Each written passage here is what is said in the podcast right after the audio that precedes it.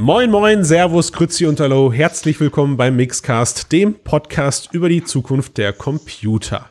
Und alle Leute, die jetzt wieder bei YouTube eingeschaltet haben, weil wir mittlerweile auch ein Videoformat sind für die, die gerade nur zuhören, auf der Autobahn, im Auto, in der Bahn und das nicht wissen, sie haben es schon mitbekommen, wir, hier sitzen gerade nur zwei Leute, nämlich meine Wenigkeit, aber wir haben wieder einen fantastischen Gast und es ist so toll, Peter. Jetzt habe ich mich als erstes schon fast vorgestellt, total höflich. Ein Traum. Einfach mal dich, dich wirklich ein Traum. Wir haben Peter Bickhofe dabei.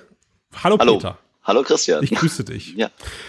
Schön, dass du da bist. Wir werden heute etwas monothematisch unterwegs sein.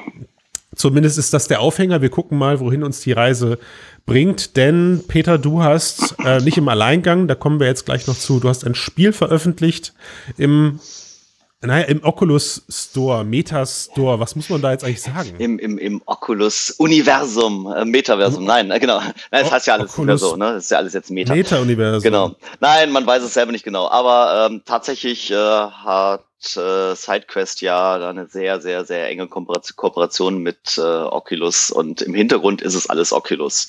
Also ja, tatsächlich. Ja, okay. Äh, es geht ein bisschen um die Sichtbarkeit. Ich, ich ich habe schon direkt die erste Frage für gleich, die ich mir, die ich mir jetzt aufschreibe, weil das ist erstmal, aber wir fangen, wir fangen erstmal da an, wo wir anfangen sollten. Stell dich doch bitte einmal vor, weil ich glaube, wir kennen uns schon ein bisschen und ich vergesse aber trotzdem was. Wer bist du? Was machst du? Wo kommst du her? Also ja, mein Name ist Peter Bickhofe, aus Köln äh, und ich bin eigentlich schon immer, immer, immer als Freelancer unterwegs gewesen.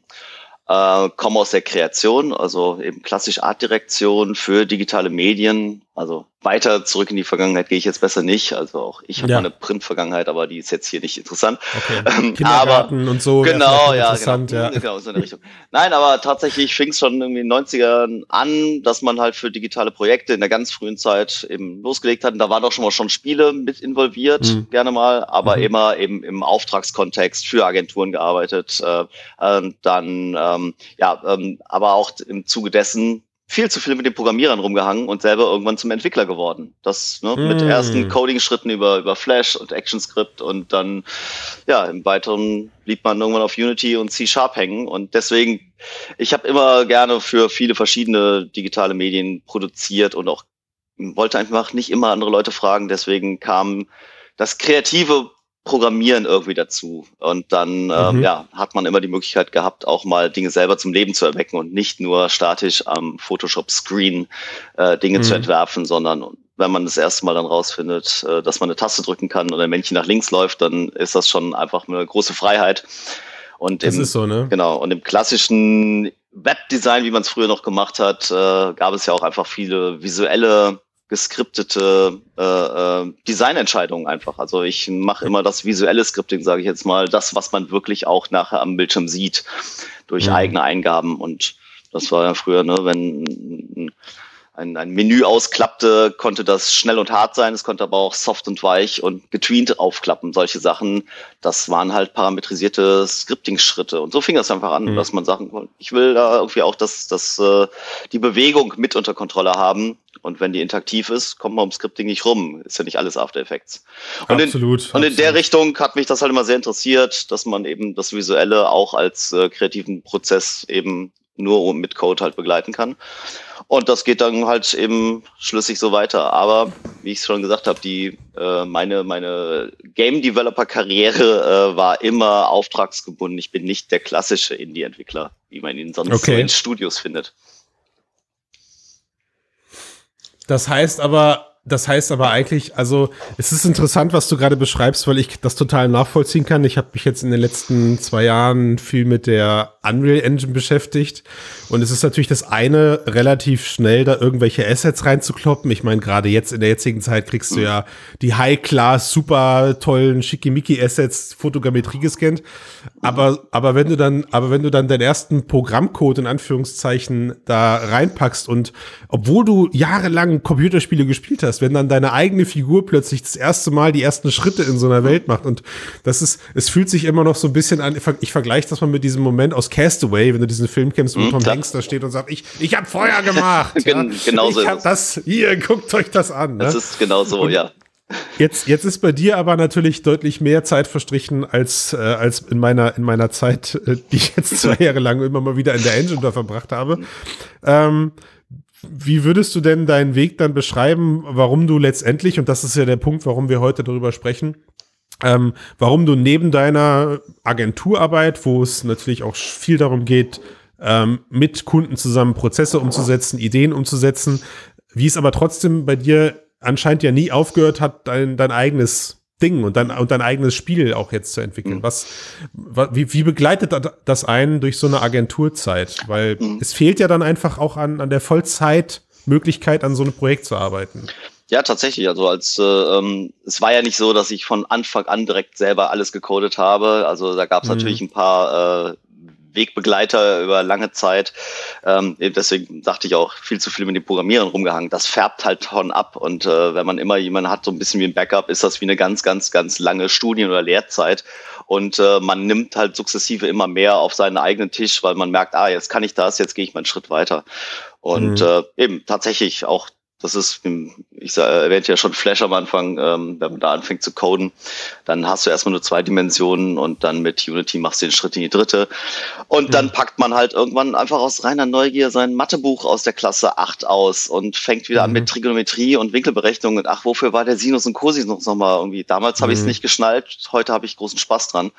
Und das ist halt das Schöne, dass man plötzlich merkt, ah, dafür kann ich das jetzt alles verwenden. Und irgendwann wurde man halt tatsächlich äh, autonom irgendwie in der Hinsicht. Irgendwie dann hat man eben seine eigenen kompletten Spiele produziert und das war dann halt mhm. eben, als dann die ersten Apps in die Stores kamen, hat man immer so auch, habe ich so meine Testprojekte gehabt, ähm, die ich dann aber auch äh, immer versucht habe, also vieles ist in der Schublade gelandet natürlich, aber äh, interessant wurde es immer dann, wenn man mein Spiel auch fertig gemacht hat und dann gesagt hat, jetzt möchte ich auch sehen, äh, wie das jetzt wirklich funktioniert mit dem Hochladen in den Play Store und so weiter. Und für mich war natürlich eine Initialzündung tatsächlich auch VR, als das so, ich sag mal jetzt mal, ernsthaft so 2016 losging, äh, die ersten mhm. Cardboard-Geschichten, wir erinnern uns. Da sind wir ja dann ja. in Kontakt getreten, genau. Peter, ne? Also, weil du gerade sagtest, es landet, es landet in der, es landet in der Schublade. Also, äh, das ist der Punkt, wo wir dann in Kontakt getreten oder wo, wo wir aufmerksam aufeinander wurden. Ich glaube, A, natürlich durch die Kölner VR-Szene, die mhm. sich damals dann entwickelt hat, aber du warst einer der ersten, der ein Google Cardboard-Spiel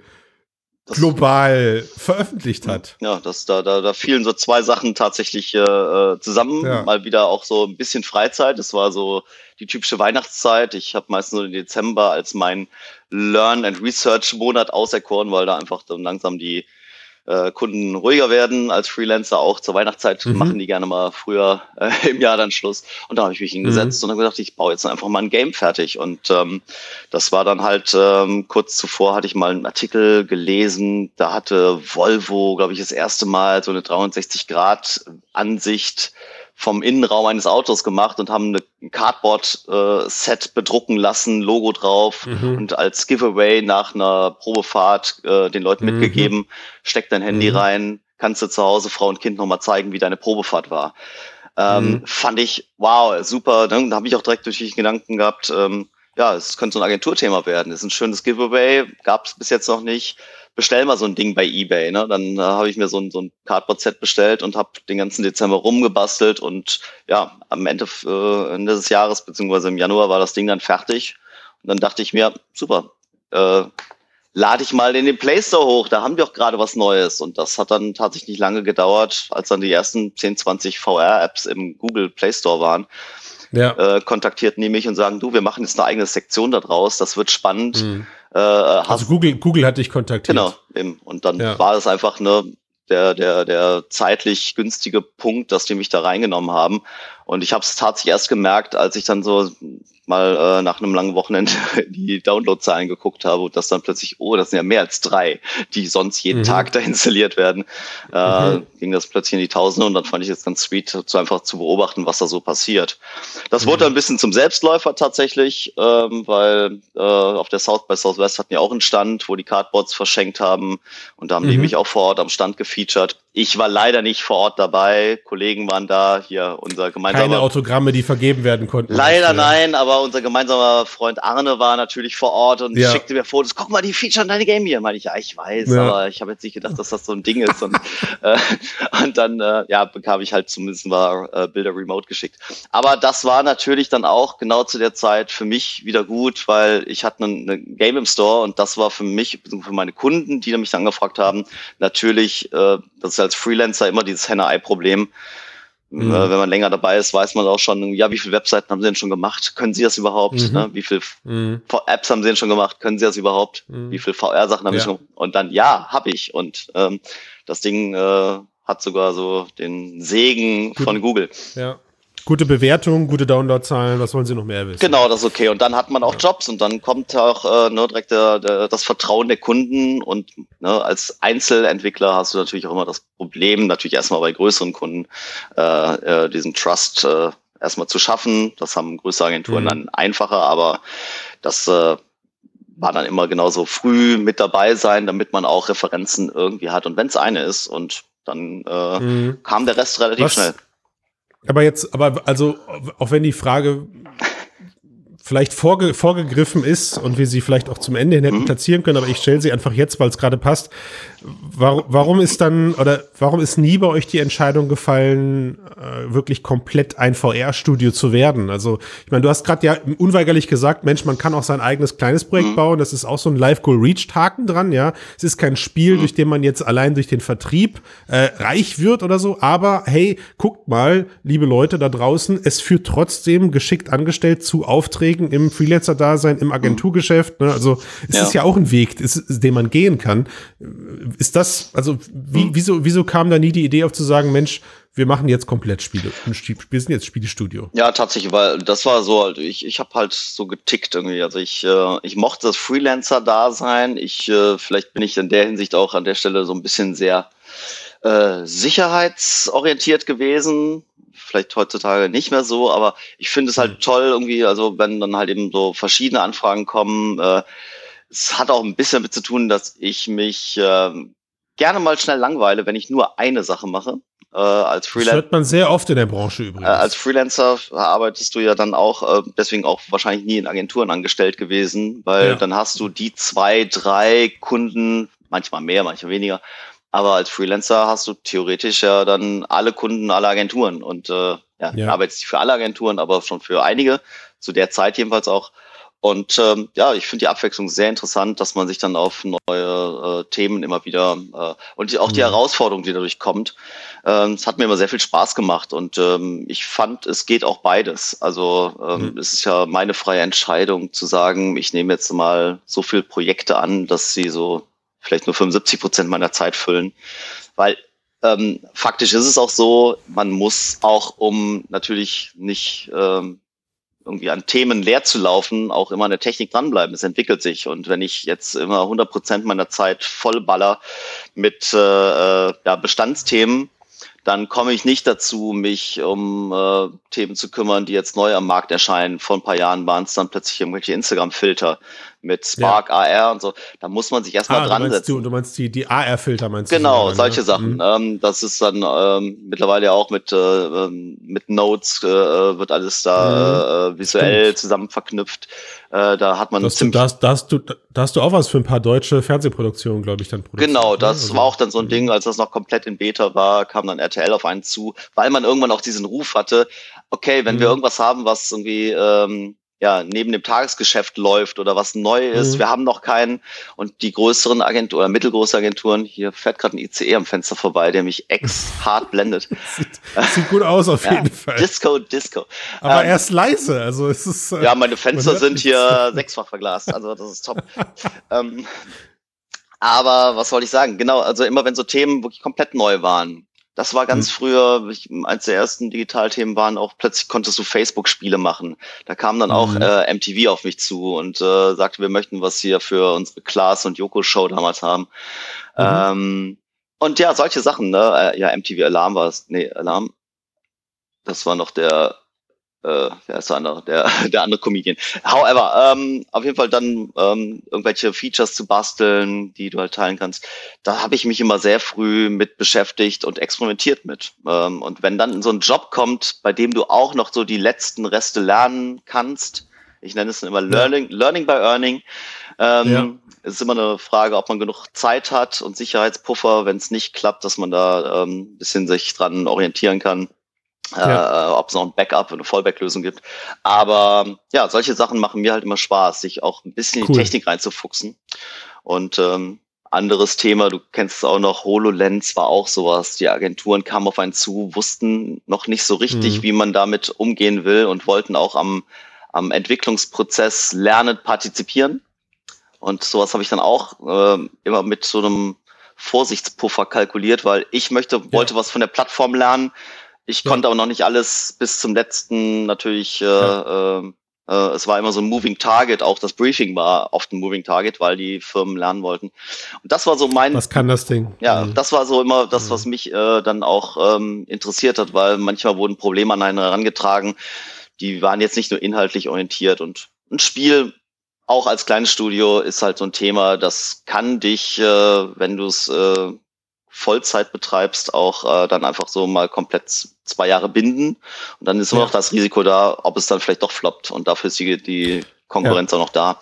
Und deswegen, ja, ja ich mochte Gutes beides. Stichwort, gutes Stichwort eigentlich an der Stelle. Also ich, ich habe fast so die Vermutung, ich kenne oder ich persönlich kenne keine Person, die in dieser Kreativbranche arbeitet und gerade in dieser, in dieser entwickelnden Branche arbeitet, die nicht einen, einen, Packen von, von hier bis, also so ein, so ein, so ein 10 Zentimeter Packen an Spielideen in der Schublade hat. Also Ideen haben alle. eine Berufskrankheit, so ist es. Ne? Ähm, und trotzdem hakt es aber eben oft daran, und das ist ja auch oft ein Unzufriedenheitsfaktor, dass man eben nicht dazu kommt, die eigenen Ideen umzusetzen. Man macht es zu einem Abendprojekt, man macht es mhm. zu einem, zu einem, zu einem Wochenendprojekt vielleicht, aber nach drei Jahren ist es dann irgendwie ist dann auch die Luft raus oder sowas. Was ist jetzt bei euch passiert, dass ihr euer, euer, euer letztes Spiel, nämlich David, ein Sci-Fi-Shooter, erschienen für die Oculus-Plattform. Mhm. Noch sind wir nicht angehalten, Meta zu sagen. Mhm. Okay. Ja, ähm, für die Oculus-Plattform jetzt ist jetzt ähm, erschienen im, wann? Im Dezember? Im, äh, im Januar? Im November. Im November sogar schon. Okay, ja. sorry, ich habe es erst im Dezember auf dem Schirm gehabt. Mhm. Was ist, was ist, was ist passiert? Also wie lange habt ihr entwickelt und, und was ist passiert? Also ähm, ich äh, arbeite ja in so einer netten kleinen Bürogemeinschaft äh, mit anderen VR-Begeisterten, äh, zumindest bei mir auch im also, bezieht sich aufs ganze Büro, aber äh, im vorderen Raum sitzen wir halt mehr zu zweit, äh, äh, mein Kollege Marcel und ich. Und auch Freelancer und mit äh, auch einem äh, eher so ein Fokus auf, auf viel Bewegtbildsachen. Also das Visuelle mhm. ist ihm auch da sehr nah. Also auch ein lang gedienter Artdirektor, auch aus der Fernsehbranche und äh, ja, ist auch einfach ähm, ja, VR begeistert. Ähm, ja, und wir haben natürlich auch immer schon Ideen gemeinsam gehabt. Ähm, wir ähm, hatten dann natürlich auch äh, ne, das äh, wissen wir alle mit der äh, Corona-Geschichte ein bisschen mehr Freiraum. Also bei mir, mhm. äh, wir hatten schon vorab kurz gesprochen, aber ähm, war es halt nicht, dass der totale äh, äh, Break da war. Also ich arbeite auch immer oft gern auf langfristigen Projekten für verschiedene mhm. Kunden.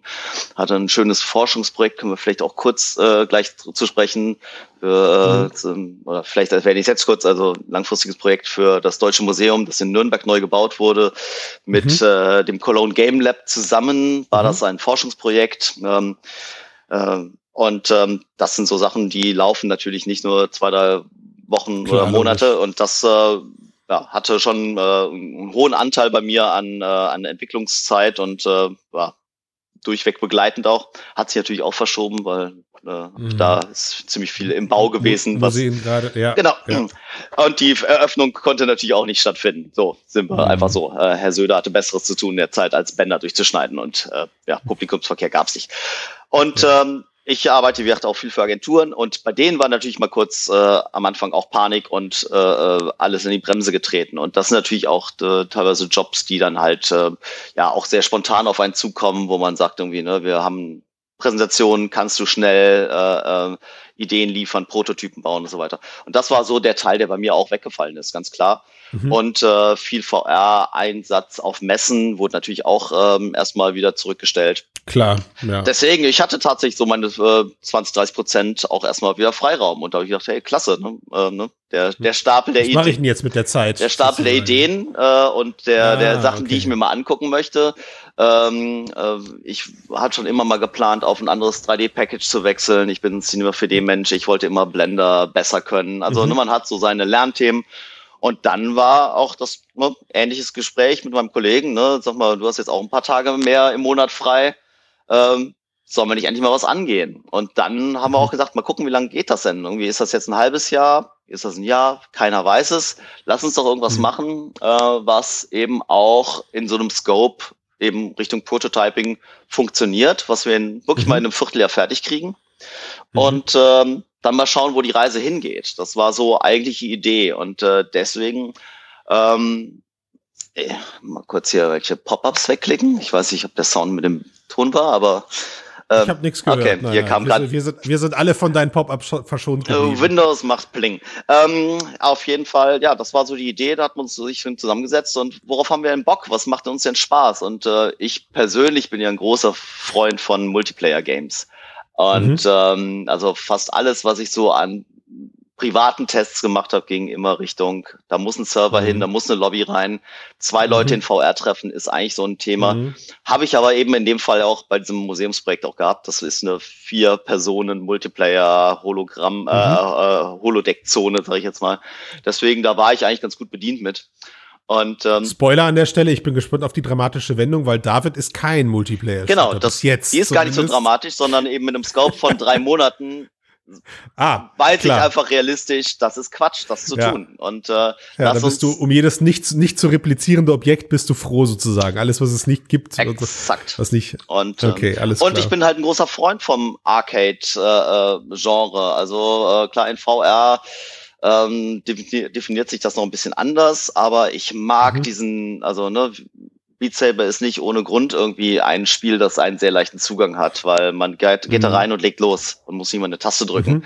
Und so eine mhm. Einfachheit äh, fand ich immer brillant und tatsächlich mhm. äh, ähm, ja, als äh, Kind äh, mit einem äh, 70er Jahrgang muss ich sagen, äh, früher an einem Automaten zu stehen und 1942 zu spielen. Ich meine, es gibt ja, ja mittlerweile eine Umsetzung, die das versucht irgendwie, aber die war, glaube ich, zu der Zeit noch nicht raus. Ich mochte. Also ich wollte jetzt, ja. ich habe ja jetzt einen unfairen Vorteil und ich glaube, um an der Stelle die die Zuschauer und die die Hörenden abzuholen, ähm, also nur um das abzu, um das abzurunden, David ist ein Sci-Fi-Shooter und jetzt verstehe ich auch die Herkunft. Ich habe ich hab ihn, ich hab ihn jetzt ungefähr zwei Stunden gespielt. Ich bin nicht so weit gekommen, aber ähm, ich würde sagen, er, er hat mich so stark an, an, an, an Gradius und so mhm, erinnert. Genau. Also an diese, an diese Sci-Fi oder äh, Galaga. Ja, ja, sowas. Vielleicht, vielleicht ein bisschen eher bekannter ist, ist Space Invaders, also das heißt ein, ein, ein, ein Raumschiff, das sich auf einer statischen Ebene bewegt und eben Gegnerwellen abschießt. Mhm. Ist das so? Du hast, ist das, ist du hast die so? große Flotte vor dir stehen und die schickt dir dann ja. halt Wellen um Wellen um Wellen an kleinen Fightern entgegen, viele Upgrades genau. zu sammeln. Und ja. Ähm, ja, und die Entscheidung tatsächlich auch die Raumschiffe auf die Handcontroller zu legen, mit einem leichten ja. Delay, ähm, mhm. Also ich sag mal, also meine Idee war wirklich so 1942. Ich fand jetzt aber äh, Zweiter Weltkrieg, nee, danke, brauche ich mhm. jetzt echt nicht mehr. Ich finde tatsächlich, mhm. wenn man schon so äh, romantisierte Gewalt auf den Screen bringt, dann sind Sci-Fi-Themen ähm, Verkraftbar, le leicht verdaulich. Ja. ja, und mein Kollege Marcel ist ein ganz großer Star Wars-Fan, für den war ganz klar, okay. wenn Sci-Fi, also da haben wir uns in der Mitte relativ schnell getroffen.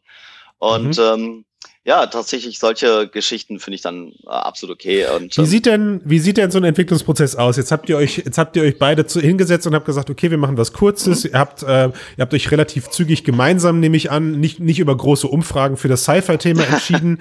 es, es ist ja, es ist ja auch, äh, sagen wir mal, aus entwickelnder Sicht ist es ja auch ein sehr dankbares Thema, weil man muss nicht, in Anführungszeichen, da die riesen Asset-Palette aufbauen, indem man weitläufige Zweite Weltkrieg-Areale baut. Mhm. Ne? Also auch das ist natürlich eine super, eine super Sache. Aber wie muss man sich jetzt dann euren, euren kleinen Entwicklungsprozess vorstellen? Ähm, ab wann fängt man an, auch Fremdmeinung mit einzubeziehen? Und wie stellt ihr das an? Wie habt ihr das gemacht? Also mit äh, zwei äh, Kreativpersonen äh, äh, halt im Raum, die dann halt auch beide natürlich eher mal aus dem Visuellen kommen. Ich war halt schon die mhm. Programmiereinheit da. Also mhm. da äh, äh, gab es schon genug Diskussionen für, für viele Spielabläufe. Also okay. das fängt damit an, ähm, äh, in fast jedem Weltraumshooter hast du einen Energiebalken über den Raumschiffen um zu sehen, mhm. wie, wie getroffen ist er dann und auf was mhm. verzichtet man, was mutet man dem Spieler zu. Und da sind wir schon auch äh, ganz oft sehr weit gegangen, finde ich. Also äh, wir hatten sehr viele Probleme, dass die Leute nicht verstanden haben, dass man die großen Flotten äh, äh Schiffe auch abballern kann, weil die schicken ja die kleinen mhm. Wellen raus. Und mhm. wie kann man mit reinen visuellen Mitteln, irgendwann fangen sie an zu qualmen und so, wie kann man äh, mhm. denen suggerieren, ey, die, die gilt es abzuschießen. Die ersten Testspieler mhm. haben es echt nur auf die kleinen Jäger abgesehen. Und wir gesagt, ey, das ist doch total logisch, schieß auf die Großen, mach doch. Mhm. Und ähm, das ist dann tatsächlich so. Äh, ähm, Eliminier die Quelle. Genau, eben. Äh, ähm, da hatten wir schon so äh, äh teilweise die, die Spieler schon gnadenlos überschätzt mit selbst so einem einfachen mhm. Spiel. Aber es ist natürlich mhm. dann der Fehler des Entwicklers. Man muss es dann schon irgendwie deutlich machen. Und wir haben mhm. bis jetzt auf solche Sachen verzichtet, dass da irgendwelche mhm. ne, HUD-Elemente drüber. Es, es, gibt, es gibt kaum Tutorial, es gibt, also eigentlich, eigentlich gibt es kein Tutorial. Nee, du, wirst, du, wirst ins, du wirst ins erste Level geschmissen und legst los und mhm. äh, ich finde es halt auch. Kriegst nur, kriegst nur über eine Texteinblendung erklärt, mit dem Trigger kannst du jetzt ballern. Aber es gibt ja so Meme-Videos auf YouTube, äh, wenn du heute äh, mhm. Quake rausbringen würdest, ne, äh, mhm. dann würdest du da und so Stopper haben. Hey, schieß auf den mhm. Gegner. Sondern dann, mhm. also dieses Übererklären von Spielen fanden wir beide so mhm. als Oldschool-Gamer nicht so toll. Und dadurch mhm. kam auch dann natürlich äh, äh, sehr schnell diese Idee, das war dann auch hauptsächlich Marcells Input, der hat diese wirklich opulenten Background-Szenarien äh, äh, da gerendert, äh, dass ja. wir einfach diese ja. wirklich tollen Galaxien im Hintergrund haben, Mega. die das Filmische reinbringen. Ähm, wir haben ja auch dann sehr viel Wert auf Musik gelegt. Äh, wir haben äh, Musik komponieren lassen, äh, dass das halt mehr Richtung Film geht. Ich sagte ja schon, er ist irgendwie Star Wars-Fan. Er, er, mag genau diese Sachen. Das war dann so sein, sein Input, äh, der mhm. das äh, stilistisch wirklich sehr weit getrieben hat. Von meiner mhm. Seite war natürlich, ähm, dadurch, dass ich der Programmierer war, auch die, äh, ähm, der Anspruch da auch mal ein also das war das Komplexeste, was ich jetzt auch so für mich programmiert habe, weil ähm, mhm. Ähm, ich habe dann äh, diese ganzen Raumschiffklassen, also das war dann schon einmal so auf dem äh, im Excel-Sheet mal durchdekliniert, welche Raumschiffklasse kann was, also welche Raumschiffe können andere Jäger rausschicken, welche Jägerklassen mhm. gibt es, fliegen die in Kurven um mich rum, äh, fliegen mhm. die geradeaus, sind das Bomber, sind das sonst was? Und äh, ähm, wie ist die Hierarchie? Und gibt es immer, es gibt immer wieder noch ein größeres Schiff. Und äh, die ganze Idee mhm. von David war, ähm, und da äh, also sind wir nicht im Ansatz dran gekommen, aber der Gedanke, mhm. sowas wie Shadow of the Colossus zu machen, mit mhm. einem gigantischen mhm. Endboss, mhm. das war halt mhm. immer das Ziel. Für jeden Level sollte es einen fetten Endboss geben und der sollte irgendwie eine Art Riddle haben, dass man durch mhm. Beobachten knacken kann. Also beim ersten ja. ne, muss man erstmal spezielle Targets ich treffen. Fünf, ich habe fünf Anläufe für den ersten gebraucht, aber mhm. es, es war genau die Faszination, die, äh, die ich sofort erkannt habe. Also klar, ich muss natürlich sagen, ich bin alter Hase, ich bin jetzt nicht aus den 70ern, aber äh, ich glaube, ich glaube, ich habe den, den Schatz damals gar nicht so wahrgenommen. Mangels finanzieller Möglichkeiten habe ich halt immer eher ausrangierte Konsolen in den 80ern mhm. zum Zocken bekommen, während alle schon auf dem Super Nintendo unterwegs waren, war es bei mir dann der Amiga und Co. Und im Nachhinein war ein wertvolles Geschenk, was ich dadurch bekomme, weil ich viele, weil ich viele Klassiker einfach intensiv genossen mhm. habe. Ja. Und ich, ich, ich, ich natürlich jetzt gerade so diese Namen hier, ähm, Galaga, Gradius, wobei Gradius ja schon fast eher ein Side-Scrolling-Game ist, wo es auch wirklich durch, durch ganz viele Levels geht. Aber es trifft insofern, ähm, dass es halt schon dieses äh, äh Bullet Hell-Thema das erste ja, Mal richtig hatte, ja. weil, wo es wirklich ja. nur noch um irgendwie kommt so ein Facettenshot vom Gegner und du musst diesen Kugeln allen und du ausweichen. Du musst ihn ausweichen dann, und genau. Da, ne? Ja. Und, da, da jetzt, und, und jetzt muss ich an der Stelle sagen, ich war nie gut in diesen Spielen. Und und ihr habt, ihr habt dieses Retro-Feeling so gut eingefangen, dass ich mich sofort wieder zurückversetzt habe und mir dachte, hey Christian, jetzt ist das Ding in VR. Du bist immer noch nicht gut in diesem Spiel. ja, was ist denn da los mit dir? Und trotzdem hat's bei mir aber tatsächlich ähm, bestimmt erstmal, boah, also ich bin, ich bin echt lange gestorben, bis ich auch verstanden habe, Mensch, nutz doch den Raum. Mhm. Ja, also ich habe, du hast es gerade so beiläufig erwähnt, du hast äh, ganz anders als, finde ich, sonst in sonstigen ähm, solchen Shootern steuerst du das Raumschiff eben nicht mit dem Stick, sondern ihr müsst euch vorstellen, du hast das Ding halt an der Hand kleben und bewegst es durch den Raum. Und jetzt kommt so eine beiläufige Erwähnung von dir, ja, ja, dass das halt auch einen gleichen Delay hat. Mhm. Da, da werde ich dir gleich drauf ansprechen, warum das so ist. Ich kann mir denken, warum, aber ich, stell, ich finde das unheimlich interessant natürlich für, äh, für, für alle anderen. Ähm, wie ist bei euch, also wie ist bei euch der Groschen gefallen, zu sagen, wir machen da jetzt, wir machen aus diesem Genre jetzt ein VR-Game und wir setzen es so um, wie wir es umsetzen. Also, wie war der Weg dahin? Gab es Prototypen, die anders aufgesetzt waren und Überhaupt Gab es da so einen Aha-Moment? Nee, das war genau das, dass äh, der, äh, also wir hatten zuerst sogar Autofire, du musstest nicht meinen Knopf drücken. Also das war tatsächlich mhm. so die, die, der, der, der einfache Zugang, ich sag mal wirklich bei Beat Saber, ich muss da nur mhm. bewegen. Aber ähm, der eigentliche Gedanke war tatsächlich, wir alle haben mit Lego gespielt. Wir alle haben Raumschiffe mhm. mit Lego gehabt. Die klebten an der Hand. Du bist mit denen durch mhm. dein, deine Wohnung geflogen. Das war mhm. eigentlich so dieses, ich möchte eigentlich so eine Spielzeugwelt da, mhm. äh, genau, dieses, ja. dieses, äh, ne, ich, äh, äh, ähm, ich fand das das viel natürlichere. Ich möchte mich umgucken, einfach frei und nicht mit dem Kopf dann in einem Cockpit sitzen. Also, dass mhm. die, äh, das Raumschiff nicht im, im Headset ist, sondern ja, eben, das ist halt eben die Perspektive von den Bullet-Hell-Shootern, von den alten Arcade-Automaten, hätte auch nicht aus seiner Ego-Perspektive funktioniert. Also das Raum, mhm. ich möchte um mich herum alle Kugeln sehen, damit ich den Raum mhm. eben tatsächlich so nutzen kann, wie ich ihn nutze. Mhm. Und ähm, das äh, ist tatsächlich dann äh, in VR durch die, äh, also wir spielen ja damit, du kriegst manchmal Upgrades, die dich dann, äh, die dein Raumschiff eins zu eins in die Hand tracken, dann kannst du extrem agil ausweichen. Oh ja. Aber ja. Ähm, das ist eben ein Upgrade, aber ansonsten hast du halt diesen Delay und äh, je, ne, je da, da reichen minimalste äh, Verstärkungen in dem Delay und es wird halt höllisch schwer, weil du kannst den Raketen ja. nicht mehr ausweichen. Und ja. Ähm, ja, das ist dann so das Ding. Also wir haben sehr viel gebalanced da tatsächlich und kamen mhm. deswegen auch auf nachher fünf Schwierigkeitsgrade die sind mhm. wirklich, äh, das sind teilweise nur so ein, zwei Sekunden Unterschiede. Ach ja, ich zocke auf easy übrigens, mhm. ne, ja. Peter. Also. Ja, aber äh, es ist halt wirklich auch genau wie dieses, dieses Rausfinden, wie knacke ich jetzt den Gegner und ähm, äh, ich finde tatsächlich Erfolgserlebnisse, äh, also ohne Quatsch, also du spielst äh, wahrscheinlich auch Beat Saber, äh, also mhm. wer mehr als Normal spielt, ist auch schon mhm. echt ein Gott auf dem Ding. Also ich äh, ist manchmal so, ja, oder oder oder oder spielt die Levels halt auch mehrmals und ich glaube genau, das ist ja mittlerweile äh, so ein bisschen in Vergessenheit geraten. Spiele werden heute oder gerade Story-driven Spiele logischerweise ähm, werden so entwickelt, dass man möglichst schnell und möglichst einfach auch durch die Level durchkommt und eigentlich eher ein, ein cinesiastisches Erlebnis hat. Mhm. Ähm, und bei David, ganz speziell bei David, es sagt ja schon allein das Genre, was du am Anfang erwähnt hast, es ist ein Arcade-Game und Arcade-Game zeichnen sich, Arcade-Games zeichnen sich ja dadurch aus, dass man sich reinfuchst, dass man merkt, okay, äh, lerne aus deinen Fehlern, ja, also und das, und das hat mir ähm, das hat mir wirklich sehr gefallen. So dieses organische Lernen. Man wird nicht darauf hingewiesen, ey, guck mal, dein Schiff hat ein Delay und je mehr du getroffen wirst oder je, oder je schlechtere Perks du einsammelst, gibt da so Schleim, der da so rumfliegt. Ne? Umso, umso, lang, umso langsamer wirst du jetzt gerade. Ob es der Schleim ist, weiß ich noch nicht mal. Ich habe noch nicht herausgefunden, woran es liegt. Den Tipp könntest du mir jetzt geben, aber ich habe mitbekommen, mein Schiff wird zunehmend träger. Mhm, das ist der Schleim, äh, was genau. meine Handbewegung. Ja, aber okay, der wird auch irgendwann absorbiert und später mit der Drohne ja. kannst du ihn auch wieder absaugen dann ist er so ganz schnell okay. wieder weg. Also im Level 2 hast du die Drohne für alles Mögliche, die kriegst du ja auch erst später. Ja. Und ja. Ähm, aber, ja. Aber, aber worauf ich hinaus wollte, war, um das abzuschließen mit dem Satz, ist, es ist, es ist ein Spiel, oder es sind Spielprinzipien, die davon leben, dass man immer wieder, immer wieder dieses Level natürlich auch spielt und dann auch merkt, wie man besser wird, logischerweise. Ja, also ja. das ist ja die Faszination und wenn man sich dem grundlegenden Prinzip auch nicht hingeben kann, mhm. dann artet das halt eben auch in Frust aus, kann ich schon nachvollziehen. Ja, und wir haben halt so viel gelernt im Testing.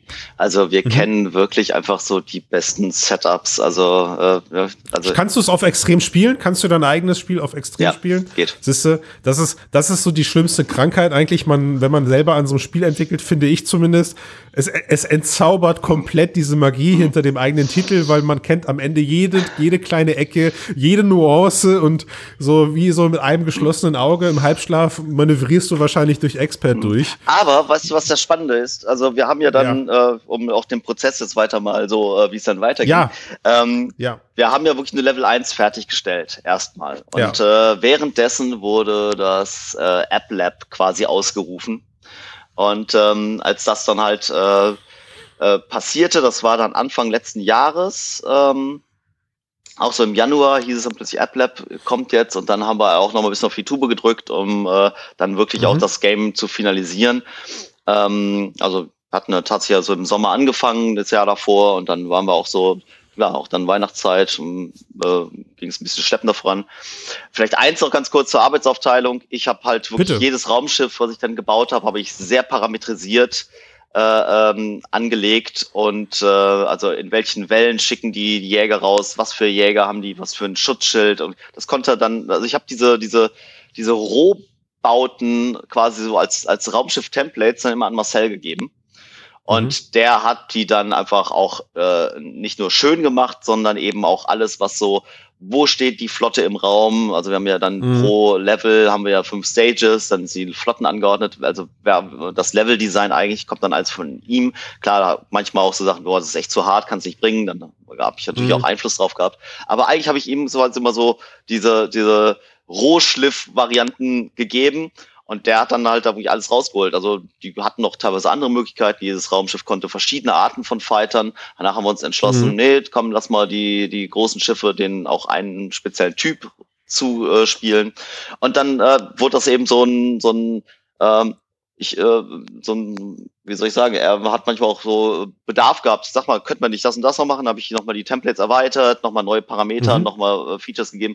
Und das war echt auch spannend zu sehen. Man programmiert eher so die, die Rohfassung in der, in der, im Gameplay und dann äh, fängt jemand an damit zu experimentieren und siehst plötzlich, was mhm. der alles raus, rausgeholt hat irgendwie. Und äh, mhm. ich habe dann natürlich dann immer die Level-Test ge gespielt und war dann manchmal selber überrascht, weil ich mir manche Sachen gar nicht so überlegt hatte. Und dann hatten mhm. wir ein Waypoint-System gerade für die Endbosse. Und ähm, deswegen, äh, das Kreative war bei mir dann auch, ähm, ja, ähm, wir mussten irgendwo unseren Weg finden, dass man sich nicht zu sehr auch in die Quere kam. Und äh, das war, mhm. äh, das hat echt gut funktioniert. Äh, da, mhm. äh, und damit haben wir halt am ersten Level gut gelernt. Und äh, im ersten Level, und der war dann noch ein Demo-Level, hatten wir auch immer noch die, die Drohne auf der linken Hand als Supporting. Die mhm. haben wir dann später mhm. im Full-Game aus dem ersten Level rausgenommen. Die bekamst du dann quasi mhm. als Goodie für den ersten, Später, den ja. ersten Sing. Da gab es so eine leichte Storyline, die kam dann, da, da habe ich dann wieder Wert drauf gelegt. Mhm. Aber wir, bis dahin hatten wir erstmal eine Demo-Version und dann App Lab und dann haben wir gesagt, okay, lasst uns fürs App Lab bewerben. Okay, ähm, also ihr seid mit ihr seid mit einem Level seid ihr raus ins App Lab. Genau, das war auch äh, eine Free mhm. Demo. Und das ja. war für die restliche Entwicklung auch eben richtig Gold wert. Und deshalb komme ich jetzt nochmal darauf zurück, äh, dass man mhm. selber so ein bisschen betriebsblind wird. Als die ersten, mhm. äh, also es hat dann so vier, fünf Wochen gedauert, dann wurden wir halt freigeschaltet fürs App Lab. Und mhm. dann waren wir da drin. Da hätten wir auch schon Price Tag dran machen können, aber da haben wir dann gesagt, komm, nee, äh, wir wollen Erfahrungen sammeln. Und dann gibt's die mhm. ersten äh, YouTuber, die da das, äh, den Store durchkämmen und das äh, auf das Spiel aufmerksam wurden und dann wirklich da so ein Stunden Gameplay-Videos draus gezaubert haben und natürlich mhm. drauf kommentiert haben. Und dann bist mhm. du wieder komplett in dieser, in dieser Rolle vom ersten Mal spielen drin, weil du mhm. siehst, ähm, du, man erlabt sich an dem Spiel anderer. Genau, du guckst dir das du? eine Stunde ja. lang an und denkst, Alter, ja. Alter, äh, mach das nicht. Also schieß doch auf den Großen. Ja. Und äh, das ist echt so, äh, man fiebert total mit. Irgendwie, man denkt, oh man, und dann siehst du manchmal auch, ähm, welches äh, Detailwissen man jetzt schon hat. Und wenn, mhm. wenn, wenn manche, also die, die großen Schiffe brechen irgendwann durch. Wenn einer durchbricht, mhm. wenn er angeschossen ist, fängt an Gas zu geben und will an dir vorbei.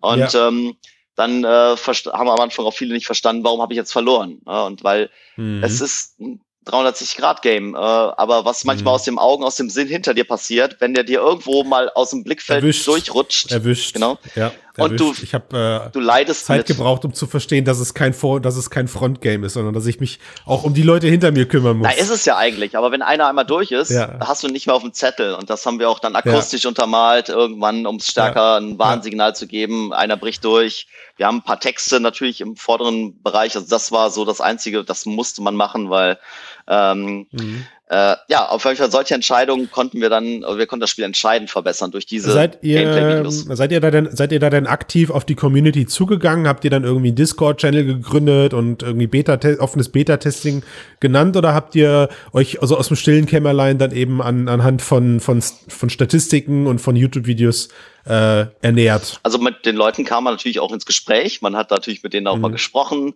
Wir haben auch einen Discord aufgemacht.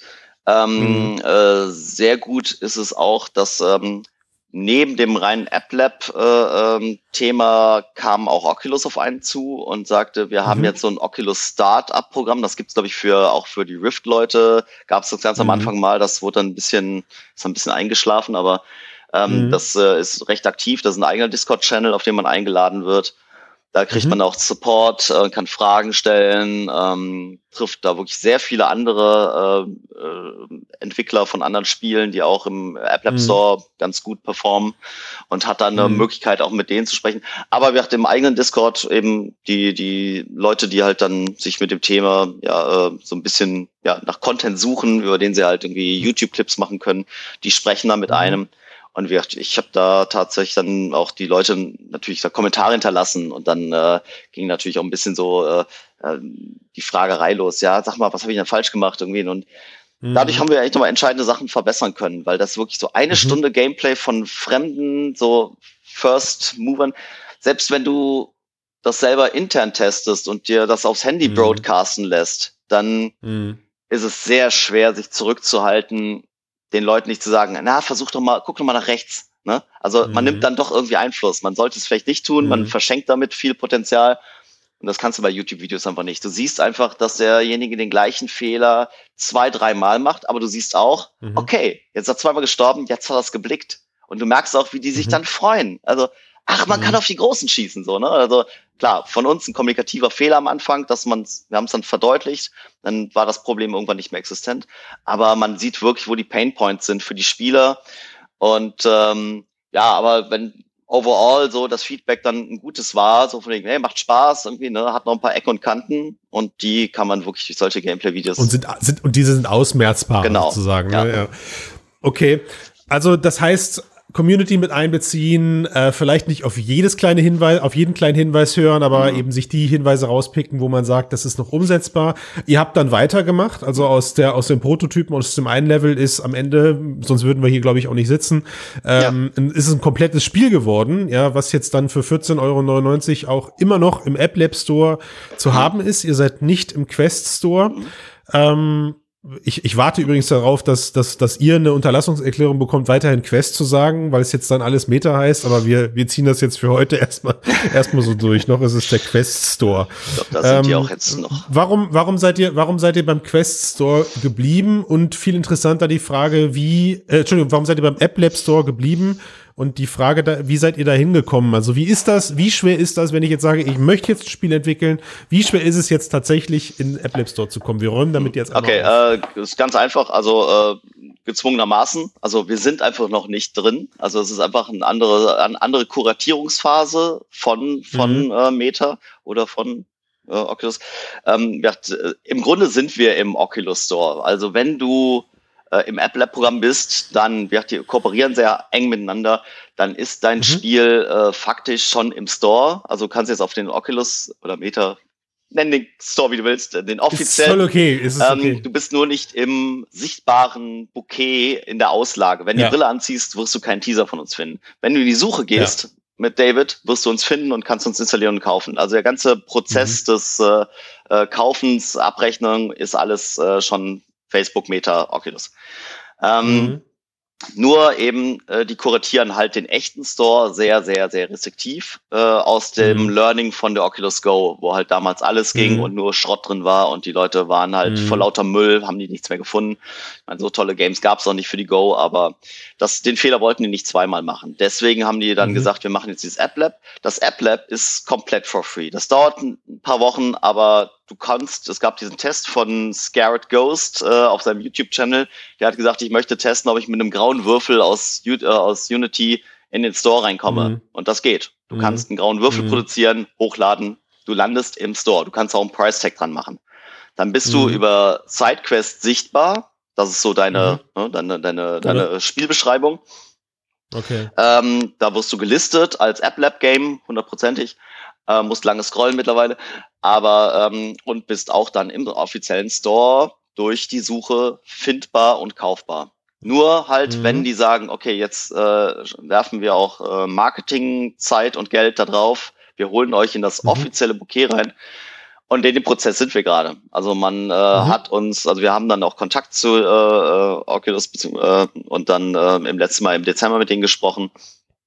Und die schauen natürlich auch, wie sind deine Bewertungen, wie sind deine Umsätze, die du aus eigener Kraft generieren kannst. Und mhm. wir sind gerade in so einem Review-Prozess. Die haben gesagt, das dauert im neuen Jahr so äh, ne, vier bis sechs Wochen. Dann hört ihr von mhm. uns. We will see. Mhm. Wir kriegen halt Feedback von Usern. Unsere, unsere Bewertungen sind halt wirklich ähm, exorbitant gut und ähm, ja. wir sind echt happy damit. Wir können auch aus eigener Kraft äh, äh, Installs, äh, also ver echte Verkäufe für den Preis. Also evaluierst natürlich auch, ist das jetzt äh, zu viel, ist es zu billig. Über Weihnachten mhm. natürlich auch mal ein paar äh, oder ein paar Aktionen mal gefahren, wo wir mal 30 Prozent mhm. off. Wir experimentieren gerade mit Marketing. Was Entscheidest du das selber oder entscheidet das, ähm, das Meta wir, dann für dich? Das machen wir alles noch selbst. Also wir haben jetzt mal so mhm. ab und zu mal gesagt, ja komm mal 9,99 Euro, äh, so 30 Prozent mhm. off äh, Week für, also genau, wir haben dann äh, ähm, erstmal zur Black äh, Friday Week irgendwie und, und ihr promotet das dann über eure Social Media Kanäle und über, über Discords oder? Hauptsächlich tatsächlich SideQuest und Facebook, aber SideQuest, okay. äh, da kann man ja auch mal das Banner buchen, solche Sachen. Da hast du natürlich eine ganz spitze Zielgruppe. Äh, das mhm. ist ganz spannend. Äh, da passiert dann auch schon direkt immer was, wenn man das mal bucht. Mhm. Und äh, ja, ähm, interessant ist noch der Prozess. Da haben wir auch mit äh, denen drüber gesprochen. Wir haben ja unser, unser Demo rausgebracht, ähm, halt knappes Jahr vorher oder ja, sag mal acht, neun Monate vorher. Und in der Zeit haben wir 10.000 Installs kostenlos generiert. Und ähm, mhm. das, äh, da, soweit kann man über die Interna sprechen. Das ist halt eben ähm, dann die Entscheidung des Entwicklers zu sagen, äh, wir gehen hin und machen für die Bezahlvariante neue, neuen äh, Store oder neue, neue Store-Beschreibung auf und starten dann mhm. da mit der Paid-Version. Oder mhm. wir machen es einfach als Upgrade.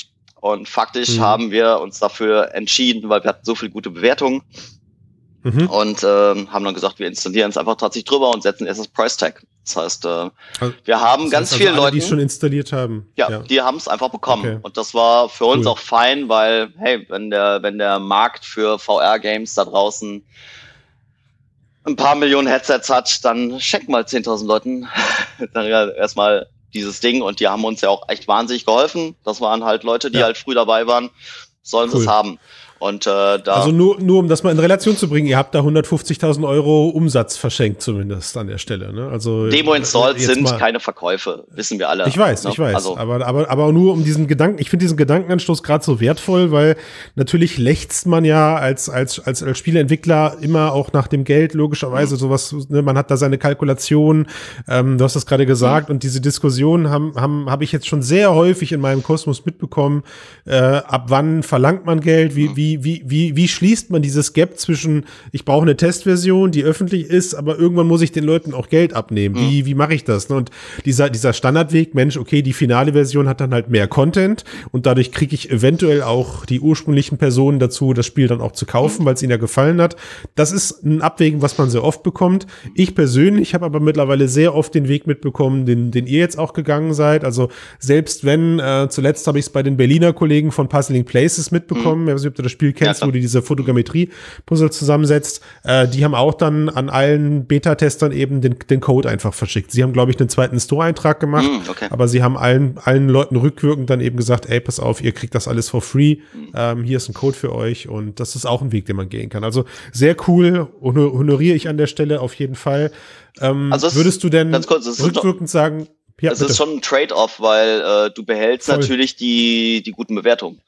Und, ja. äh, und stehst natürlich wirklich auch, weil das ist ein, ein Kaufargument für viele Leute zu sehen, dass da einfach irgendwie äh, vier bis fünf Sterne dran sind und dass das keinen, also Leute, die das halt nicht vorher gesehen haben, äh, kaufen vielleicht nicht die Katze im Sack. Also von daher ist man natürlich auch den Beta-Testern dankbar, gerade denen, die es eben auch nachher äh, mit zwei, drei Zeilen Text nochmal bewertet haben. Macht ja auch nicht jeder, ja. ne? Also vielleicht äh, weniger als zehn Prozent schreiben auch, um wie das ihnen gefallen hat.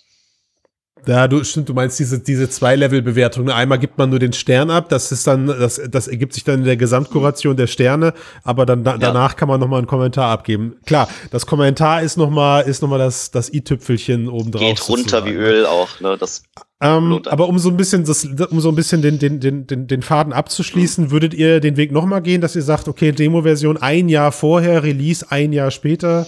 Ähm, oder, oder sagt ihr, durch dieses, durch diesen vorzeitigen Release etwas, das man oft gehört hat, ist so ein bisschen ein frühzeitiger Marketinghebel jetzt im Nachgang verpufft. Wie hat sich das für euch ausgewirkt? Also ich ähm, muss jetzt auch erstmal die nächsten Wochen auch anschauen, was so weiter damit passiert. Also ne, hm. noch sind die Verkäufer auch so, ne, ist jetzt nicht, dass das irgendwie äh, skyrocket und dann irgendwie genauso steil wieder runtergeht. Also es ist schon eher hm. kontinuierlich und damit bin ich auch zufrieden. Hm. Und ähm, ja, tatsächlich, wir haben es jetzt auch mal beim DCP eingereicht. Irgendwie natürlich deutscher mhm. Markt ist jetzt auch die Frage, welche Reichweite das ist. Aber wir, wir, wir müssen ja auch Marketing erstmal lernen.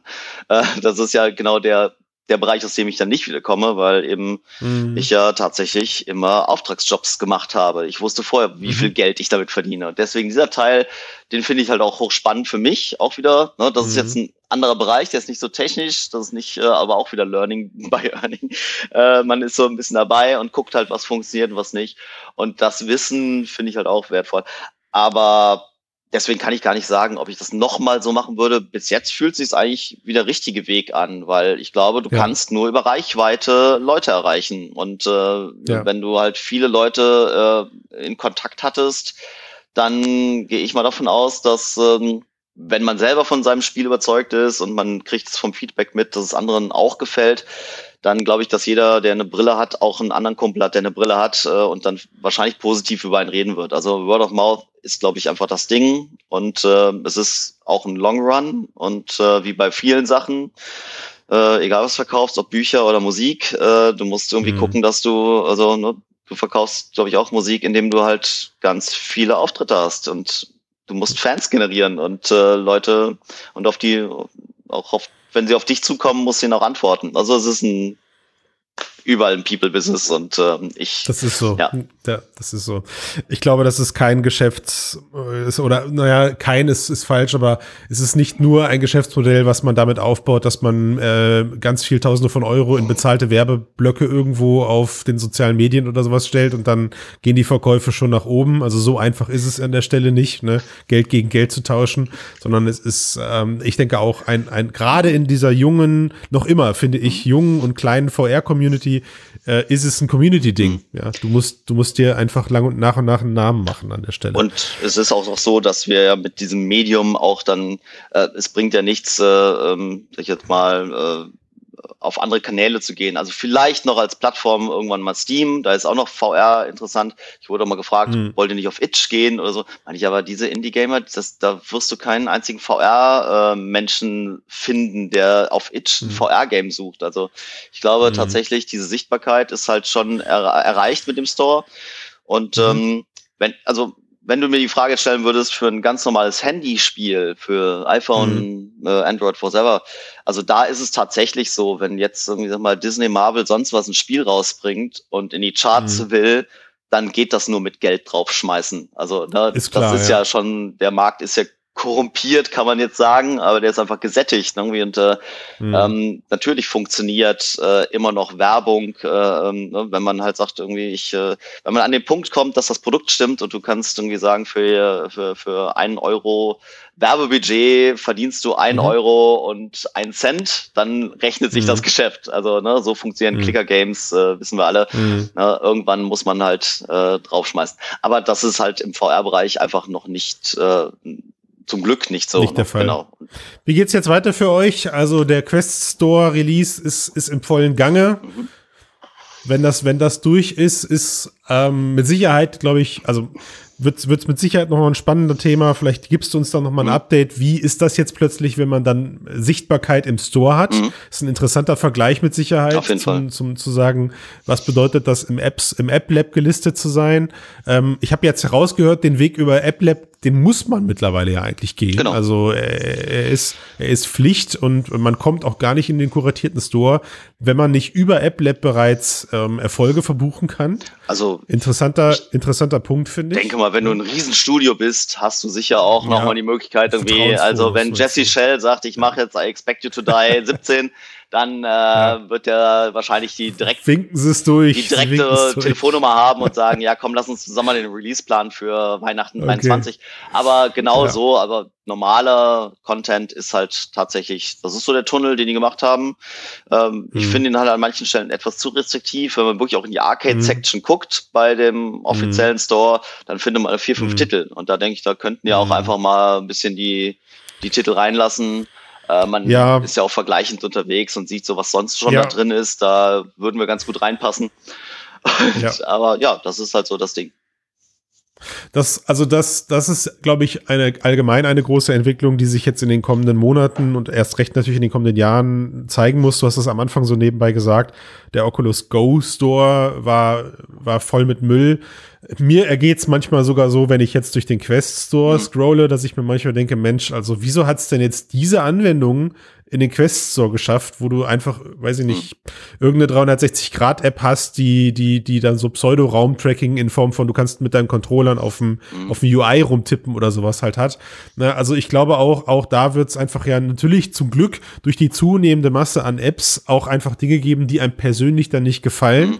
Ähm, ich selber finde es natürlich jetzt erstmal schön von dir zu hören, dass es seitens Oculus Meta da zumindest noch Ansprüche gibt, zu sagen, wir warten erstmal ab und winken nicht blind alles mhm. durch. Ja, also äh, der, der, der, ähm, der graue Unity Cube ist mit Sicherheit ein Extremfall, aber es gibt halt auch einfach noch sehr viel unpoliertes Material im App Lab. Mhm. So, das ist, das ist einfach der Punkt. Ne? Ja. Ähm, von daher also ich bin mir ziemlich sicher, bei euch ist es nur eine Frage der Zeit. Ich habe es ja jetzt gespielt.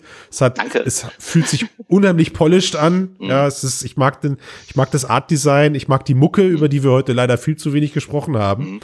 Ähm, aber mit Blick auf die Uhr würde okay. ich fast sagen, du hast, du hast das letzte Wort. Das letzte ähm, Wort. Mein Gott. Nein, Gottes, du Gottes Willen. Außer du sagst jetzt, Christian, das, das geht nicht. Du kannst jetzt nicht beenden. Mhm. Ja, ich habe noch so viel, über das wir reden müssen. Also, ähm, das Einzige, was halt eben irgendwie die Gesamtzukunft irgendwie der VR-Geschichten angeht, aber das wird jetzt auch wieder so ein Fass aufmachen. Ne? Also, da äh, brauchen wir bei den Bier- und Lounge-Musik. Ja, genau. Und, äh, also, ja. Ne, da gibt's ja das, auch das jeden so. Tag, also abgesehen davon, dass die äh, Metaverse-Sau äh, durchs Dorf getrieben wurde, drei Wochen lang und dann ganz ja. schnell wieder still wurde.